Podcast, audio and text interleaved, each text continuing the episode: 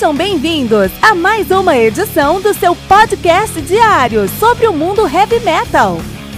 Esse é o Metal Mantra, o podcast do metal sagrado. Lembrando que você pode nos mandar suas perguntas, sugestões, críticas, correções, elogios ou quaisquer outros comentários no nosso e-mail metalmantrapodcast@gmail.com.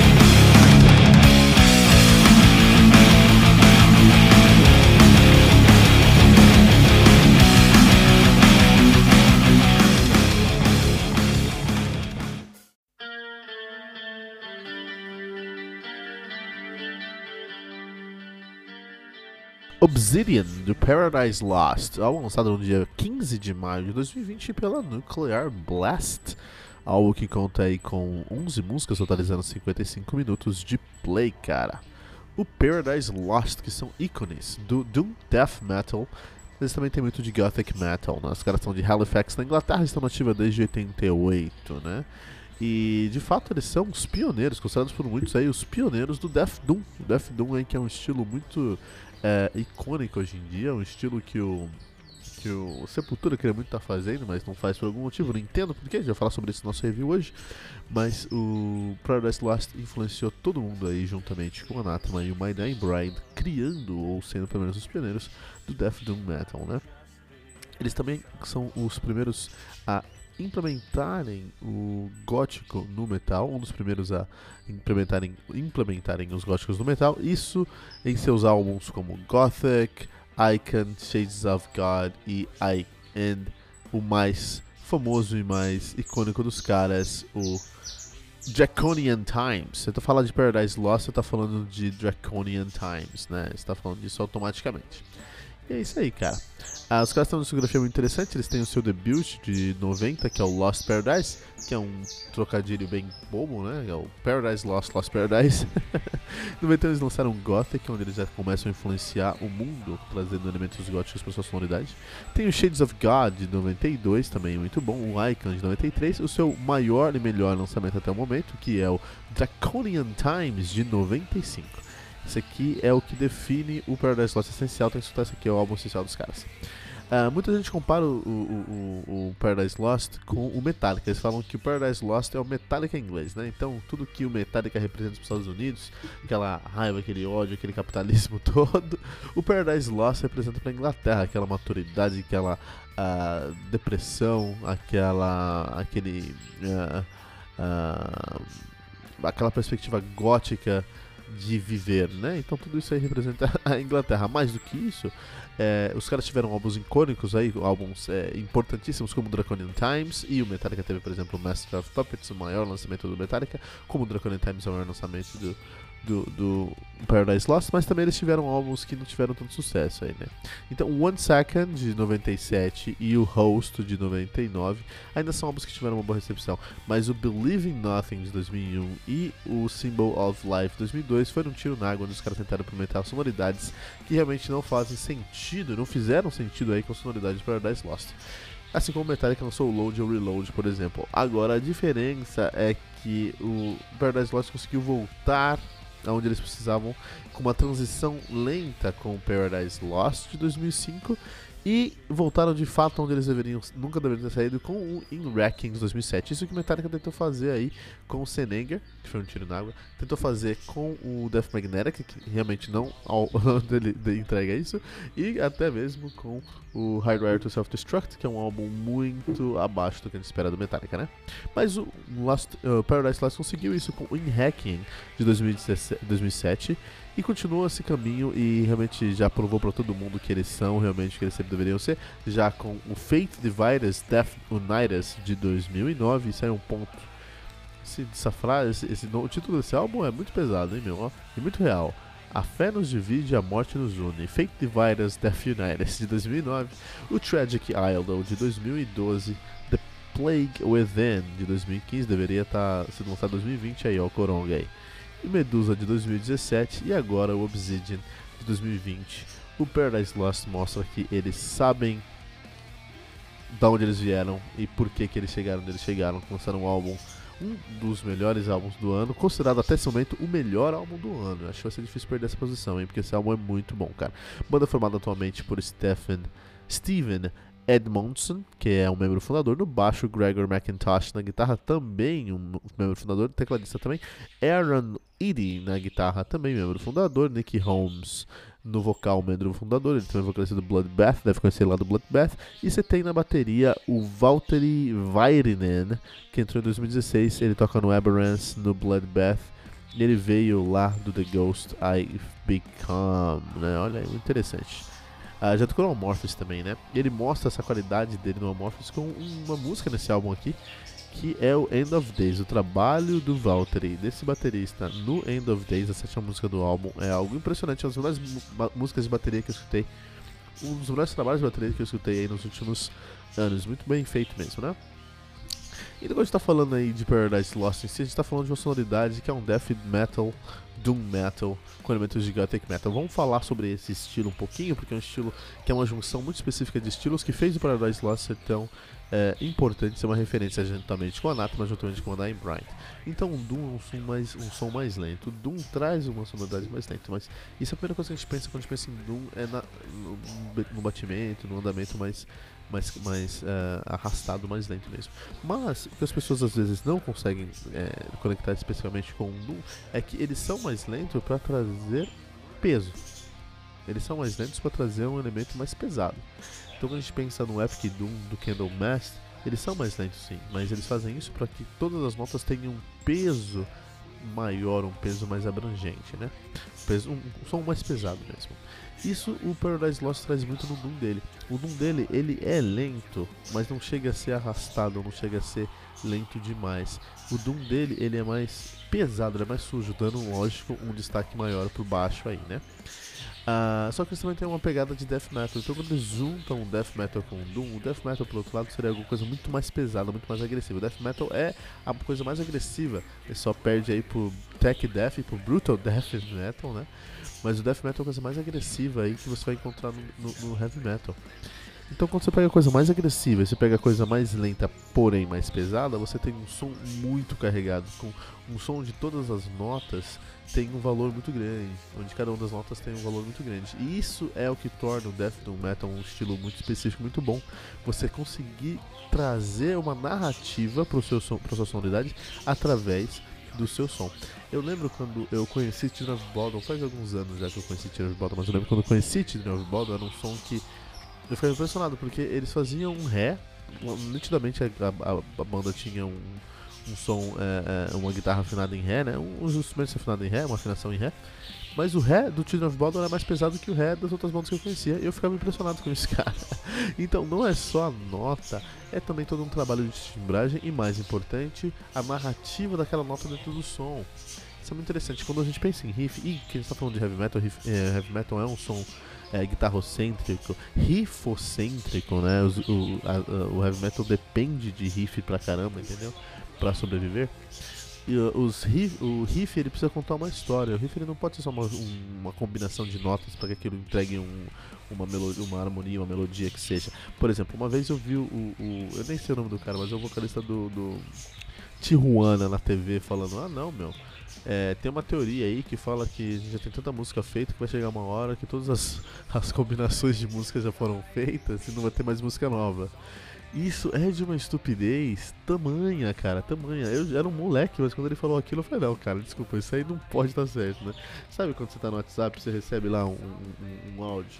Ó, oh, meu, meu primo aqui tem um porteiro e esse porteiro morreu de de intestino preso e o pessoal falou que foi coronga e ele tá sendo queimado vivo agora numa cruz lá no, no Planalto, sabe? Sabe quando você sabe esses áudios? Você fala, meu, esse áudio aqui, cara, tem alguma coisa errada, cara. Isso aqui não pode, não, cara. Isso aqui tá, tá, tá, tá, tá forçando muito a amizade, né? Foi uma coisa que eu senti quando, quando escutei essa declaração desse mano aí do, do, do Tijuana. Não faz o menor sentido, cara porque música não é uma combinação de notas. Música, e especialmente o heavy metal, é uma narrativa que usa notas para construir uma história. Então assim, você usa as notas para construir uma narrativa, para essa narrativa contar uma história, né? É, isso é muito real no, no, no, no, heavy metal. Então, tem alguns riffs que tem uma narrativa mais. Uh, eu não quero usar a palavra pobre, vou usar a palavra direta. Tem alguns riffs e alguns estilos que vão ter uma narrativa mais direta. Quando a gente pensa, por exemplo, em grindcore, quando a gente pensa aí em, em extreme uh, metal, a gente está pensando numa narrativa mais direta. Isso é errado? Não. Ele, a narrativa daquele riff é contar alguma coisa mais mais, mais escrachada, uma coisa que está mais na cara, né? O objetivo ali é outro. Mas você tem riffs que contam uma história muito mais intricada, por exemplo, um prog metal, por exemplo, um gent, por exemplo, um experimental. Uh, o death metal, o riff do death metal é um riff que, que tem uma narrativa, que tem uma, um direcionamento agressivo. Agressão é a palavra. Não é, não precisa ser rápido como o thrash metal. O thrash metal ele é mais abrasivo, ele é mais ele pega mais fogo, assim. É difícil é, é, denotar, mas é isso, cara. A realidade é essa. É difícil a gente eu sentar aqui e, explicar em palavras a sonoridade de um estilo heavy metal, mas esse é o esse é o metal mantra que a gente tenta fazer aí desde sempre, né? Então o, o, o thrash metal ele traz um, uma, um riff mais abrasivo. O death metal ele é mais agressivo mesmo. Ele traz agressividade para a sonoridade dele. Um, o doom traz peso então quando a gente pensa nesse riff que tem uma narrativa de é, agressiva, mais pesada, ou seja, com uma cadência maior, você tem um terreno muito fértil para um som muito introspectivo, muito soturno. O Paradise Lost percebeu isso junto com a Anathema e com My Dying Bride lá nos anos 80, começando nos anos 90, e criou aí um novo, um, um, um novo momento, um novo, é, uma nova cena no heavy metal que é o do Death Doom. E aí, com o Shades of God, com Gothic, do Gothic até o Draconian Times, esses quatro, esses quatro álbuns, né? Gothic, Shades of, Shades of God, Icon e Draconian Times, os caras construíram uma, uma, uma sonoridade voltada para o gótico. O gótico sendo. Uh, o gótico é, um, é um, um, estilo artístico muito interessante, porque ele é muito. Ele é muito uh, menosprezado, por exemplo.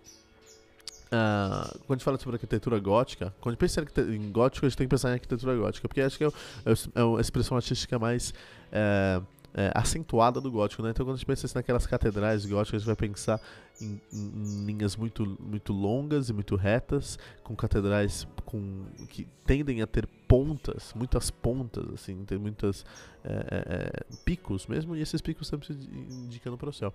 Isso porque a, a, a, arquitetura gótica queria passar a mensagem de que, ó, o mundo aqui é inferior. Nosso mundo é uma merda, nosso mundo é um lixo, nosso mundo, a pessoa é um homem caído, entendeu? Então, é, o, tudo que nós fizemos, nós fazemos, tem que ser direcionado a Deus, para que Deus nos salve, porque aqui ninguém vai se salvar. Essa é a mensagem que a arquitetura gótica quer, quer mostrar. E é mais fácil você ver isso na arquitetura. Mas você vai encontrar isso na literatura gótica, você vai encontrar isso na arte gótica, na pintura gótica mesmo. Você vai encontrar isso no, no gótico, na música. É um som muito nihilista. Nihilista, eu sei que nihilismo é um outro movimento, pessoal. Não me crucifiquem. Eu sei que nihilismo é um outro movimento, um movimento mais próximo do black metal.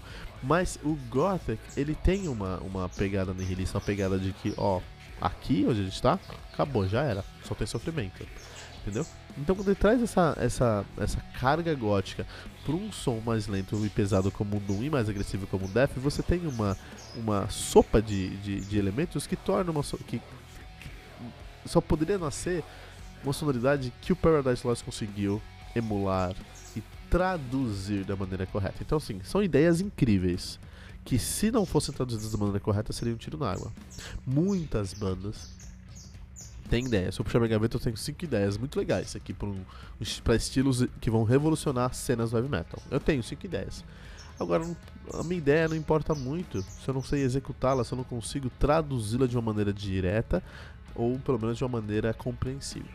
E isso o Paradise Lost não só tá de parabéns, eles são mestres, porque eles fizeram isso a carreira inteira. Tiveram alguns percalços lá com, com Believe Nothing, Symbol of Life, talvez o Paradise Lost, mas desde o In Hacking de 2007, a gente tá falando de 13 anos, os últimos 7 lançamentos dos caras, 6 lançamentos, 7, 6 lançamentos dos caras foram é, álbuns incríveis. O Obsidian, por exemplo. Então, quando você escutar o Obsidian, você vai ser transportado. Eu quero, quero trazer como destaque dois sons. Eu quero trazer aqui é, não tem, tem que trazer como destaque todo mundo. Então vou trazer como destaque aqui o baterista, o Walter Vainen. Ele veio do Amorphis e ele fez um trabalho incrível aqui nesse, nesse, nesse, nesse som. Na verdade ele veio de vários lugares, ó. ele já tocou no, no Moon Sorrow, no Amorphis, no Bottom After Midnight. Então ele fez algumas. Ele toca hoje, desculpa, no Bottom After Midnight, né? Que é a nova banda do, do, do, do Lion, né? Então ele tem uma carga, ele tem uma, uma carga, uma, um histórico, uma bagagem muito grande, ele traz essa bagagem para esse som, porque quando um cara está acostumado a tocar a 135, 220, 240 BPM, se você dá a oportunidade de cara tocar a 110 BPM, ele precisa é, ter mais cuidado com o que ele está fazendo e ter um trabalho mais, é, mais é, cuidadoso mesmo, mais trabalhado. E o Walter não, o Walter Weirinen não deixou isso a desejar. Ele realmente tem um, uma bateria muito trabalhada nesse, nesse, nesse álbum. Você tem o Stephen Edmondson, a gente está falando de Death Doom, onde o baixo é uma peça especial é uma peça muito importante para o Doom Metal, então o Stephen Edmondson ele não vai ter, ele não vai ter solo, ele não vai ter riffs, é, é, grooves que vão levar a, a, a, a música em si, mas ele tem um trabalho muito modesto que faz com que o que seja uma cama perfeita para os outros elementos, especialmente para a guitarra do Gregor McIntosh, que é um guitarrista, na minha opinião, a alma do Paradise Lost, o cara que realmente sabe traduzir todos os elementos que a gente falou, discutiu aqui do death metal, do, do Doom Death com Gothic Metal, ele consegue traduzir todos os elementos dentro de uma, de uma melodia direta e compreensível. E isso é ouro, isso é ouro, isso é ouro e vale muito. Então, Gregor McIntosh fazendo um trabalho aí excepcional de guitarra nesse álbum. E o vocalista Nick Holmes, que tem essa versatilidade de trazer uma, uma voz melódica muito soturna e assustador, e um, um, um gutural que encaixa perfeitamente com Doom Metal. O gutural dele é gutural de Doom Metal, não é gutural de Death Metal. Isso faz uma diferença muito grande, porque quando ele tem que ser Death Metal, ele é mais melódico, e quando ele tem que ser. O gótico ele é super melódico, mas quando ele tem que ser Doom Metal, que ele poderia ser melódico, ele é mais agressivo. Então ele traz aí uma, uma combinação muito interessante.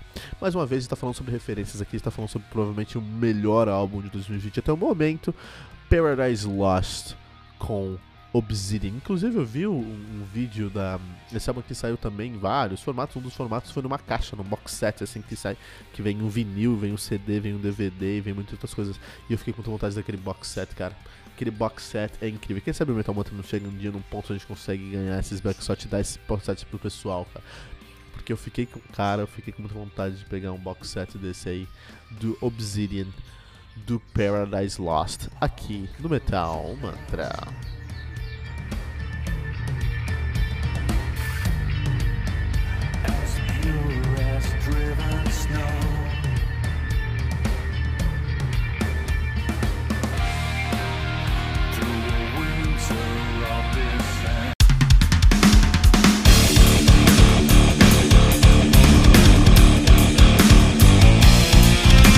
Você ouviu mais uma edição Metal Mantra, o podcast do Metal Sagrado.